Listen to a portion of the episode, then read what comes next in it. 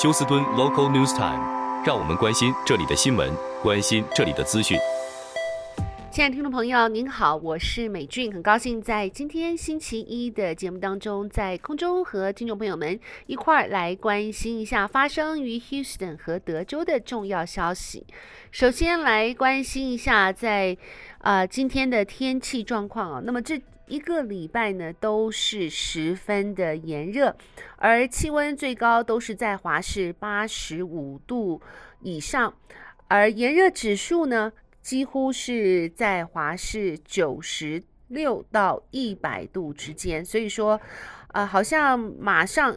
连春天都没有，立刻进入了夏天了。那么，呃，由于是有高的气压，云层很高，那么呃，几乎这一个星期呢，气温都是十分的干燥。好，那么和听众朋友们播报不外乎是发生在 Cleveland，在过去这个 weekend，呃，这一个凶嫌叫做 Francisco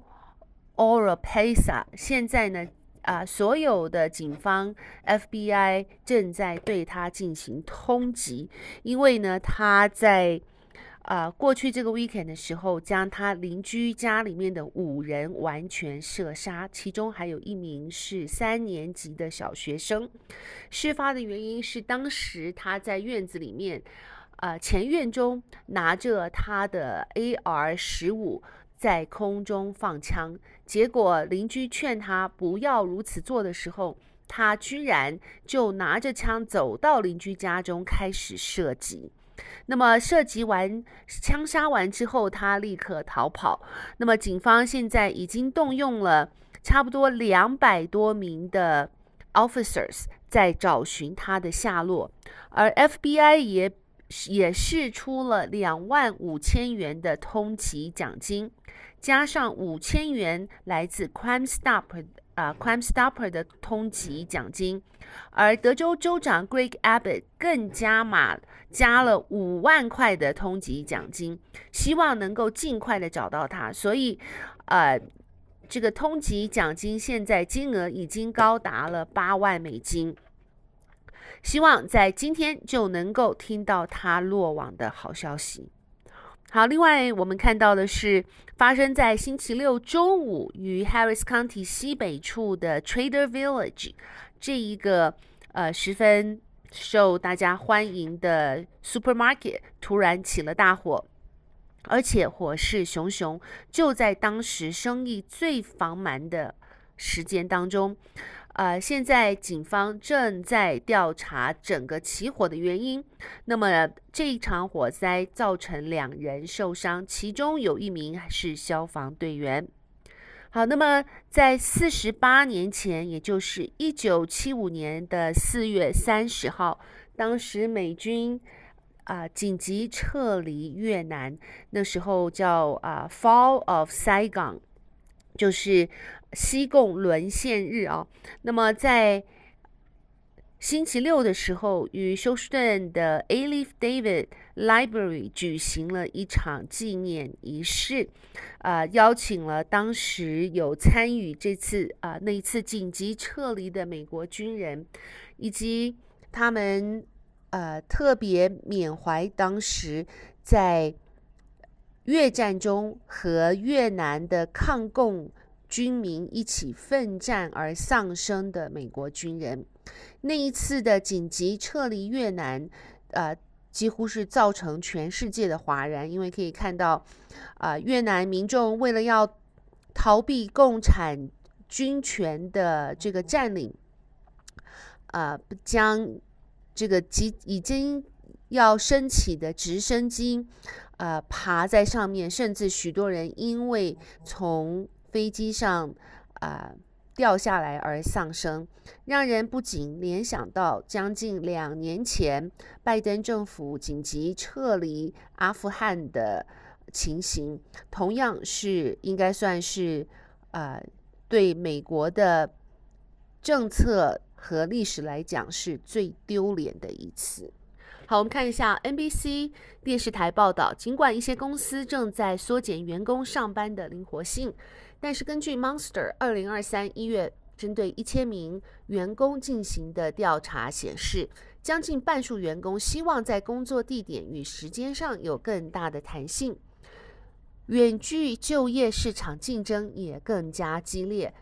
目前招募用户营运助理等职缺的 Yelp 表示，二零二二年六月。公司完全转为远距办公以来，一般行政职缺申请数量比二零一九年增加了两倍。除了 Yelp 之外，根据 FlexJobs 数据显示，技术、行销、医疗保险等相关产业的许多公司采取远距、在家或是混合上班模式。那么启动。这个上述模式的 HubSpot 员工有三种灵活的工作选择，他们可以每周进办公室三天，或是更久；每周进办公室不超过两天，或是干脆在家里面上班。那么，该公司相关职缺有客户主管、产品设计师等等，还有社群媒体公司 Reddit，二零二零年十月份。转型为永久性混合工作模式，员工可以灵活地在任何想去的地方工作。目前招聘合作伙伴关系经理等等。还有 Airbnb 也在二零二二年四月开启在任何地方生活和工作的模式，员工可以选择远距离到公司上班，还可以选择每年在一百七十多个国家地区。工作最多三个月，目前的职缺有法律顾问和高级职员等等，所以呃，现在这些行销科技业的公司，他们啊、呃，基于的寻找员工，不过只是这些员工看来他们都是属于高科技型啊，允许他们在家或是远距离上班。再来，根据 Fox 26电视台的报道，休斯顿东南部与 Harris County 将会于本月一号到五号举行一个大规模、多个机构的核事故训练演习。休斯顿市表示，演习不会对居民构成风险，公众不应该对此事感到害怕，并且会提前提醒。休斯顿紧急管理办公室在新闻稿中表示，训练演习包括军事人员和飞机以及穿着防护装备者。为期五天的演习会在多处举行，例如 NRG Park，还有呃二八八和呃 South Highway 一四六以及 I-10 高速公路以东以及二二五公路以及周边地区，还有 Ellington Field。包括国国防部、还有美国能源部、国家安全局、联邦调查局和国土安全部等等的机构将会参与此次的演习。休斯顿警局、Harris County 警局和地方执法、消防、应急管理和公共卫生机构也将参与。类似的训练在二零一二年开始在全国各地进行。一些人会在身着防防护装备的情形下，模拟现实生活遭到核灾事故后发生的情况，包括联邦和地方执法机构的飞机等。休斯顿紧急管理办公室表示，这一次演习让大家有个实际参与的机会，可演习和加强行动准备，以应应美国或是海外发生的核事故。